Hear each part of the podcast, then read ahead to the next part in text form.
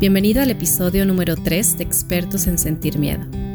Mi nombre es Laura Weber y deseo que en estos minutos estés atento a tus emociones y tomes nota de todo lo que vamos a contarte para que lo apliques y avances en esta carrera que es tu vida. Comenzamos.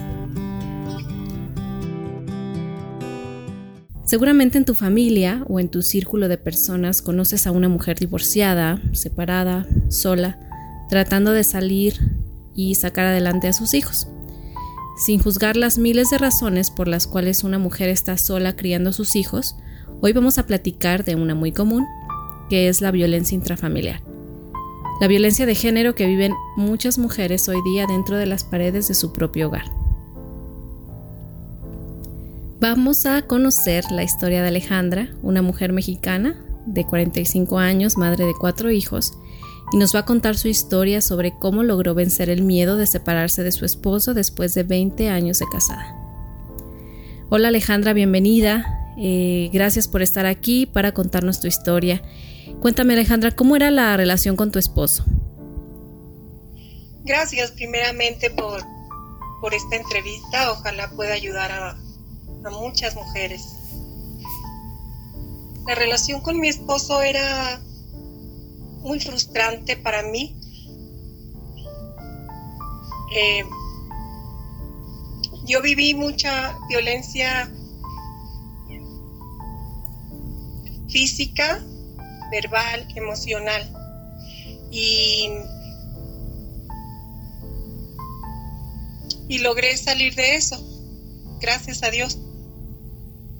Todo comenzó por una relación muy corta en donde no tuvimos mucho tiempo de conocernos, ni siquiera en el plano familiar, yo a los familiares de él, él a los míos. Yo me, me di cuenta de situaciones irregulares, pero no tuve mm, el valor o la autoestima de decir no me caso, pero sí tuve tuve unas pequeñas visualizaciones de detalles que no concordaban con mi manera de pensar y de ser. Y fue una relación muy desequilibrada por la cuestión de educaciones, de tradiciones familiares. Y no combinábamos. Y eso le dio derecho a ejercer maltrato emocional, físico sobre mí.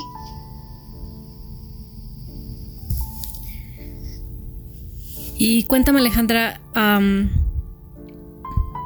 después de que te casaste, a pesar de que dices que viste estas cosas que eran irregulares, como lo comentas, eh, la primera vez que tú te diste cuenta que lo que él estaba haciendo contra ti era violencia,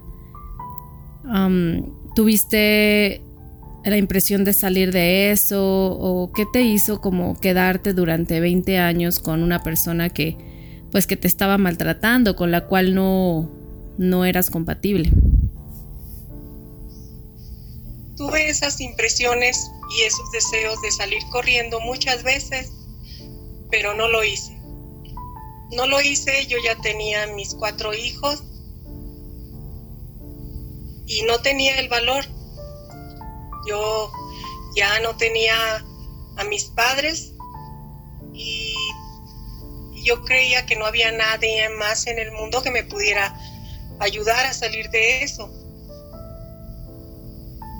Mi personalidad y mi educación fue pacífica y realmente no tenía idea de cómo salir de esa situación.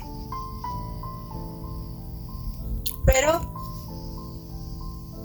en una ocasión, una de tantas que hubo una violencia muy grave sobre mí, al poco tiempo, de alguna manera, eh, mis hermanos, que estaban muy lejos de donde yo vivía, se enteraron de esta situación y fueron ellos quienes quienes me jalaron hacia donde ellos estaban, quienes me, me lucharon para abrirme los ojos, para darme fortaleza y, y una parte fundamental también de la decisión de salir corriendo de allí fueron mis propios hijos. Las madres o los padres golpeados, las personas que la persona que sufre violencia muchas veces cree que es la única que está sufriendo violencia, pero pero los hijos sufren mucho. Los hijos eh, lloran y sueñan con huir de un ambiente tan doloroso, tan lleno de terror.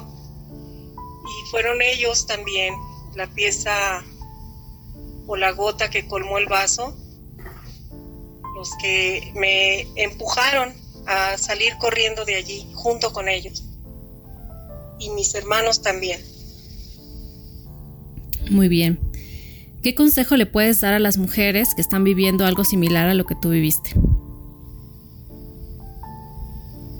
El consejo que yo doy cuando alguna amiga o algún amigo que esté sufriendo violencia en sus hogares, el consejo que, que yo les doy es que se armen de valor para buscar ayuda Actualmente hay muchos centros, incluso, incluso gratuitos, para tener asesorías, para tener ayuda, rescate, para elevar la autoestima.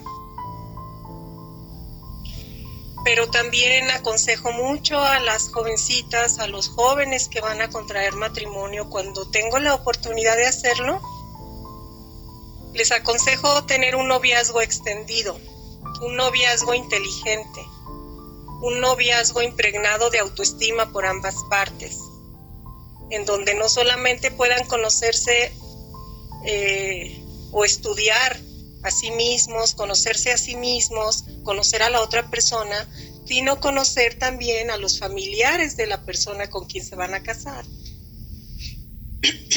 Porque es muy cierto lo que se dice de que no te casas con él o con ella, te casas con toda su familia.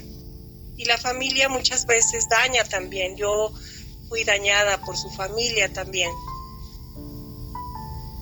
Entonces el consejo que yo doy es de que antes de casarse y después de estar casados y sufriendo violencia, es armarse de valor para buscar ayuda, alguien que nos ayude a encontrar el camino hacia nuestra propia autoestima, nuestro valor como personas y para que nos abran los ojos para poder en un momento dado defender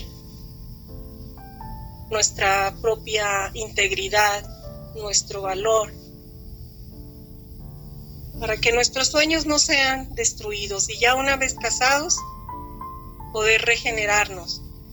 Una vez maltratados, destrozados, poder regenerarnos o pegar las piezas rotas. Y ya teniendo hijos, pues mucho menos justo es para los hijos. Los hijos que en la mayoría de los casos no son culpables de lo que está pasando. Es culpable uno que escogió mal, que no se dio el tiempo suficiente para conocer a la, a la persona. No se conoce 100%, se va conociendo durante la marcha, pero uno puede fijarse muy bien con quién se va a casar, cómo son no solamente esa persona, sino los parientes. Y en el noviazgo, que es fundamental para poder tener un matrimonio exitoso, tener un, un noviazgo de éxito también, de exigir y de dar siempre respeto y amor incondicional. No nos casamos para cambiar a una persona.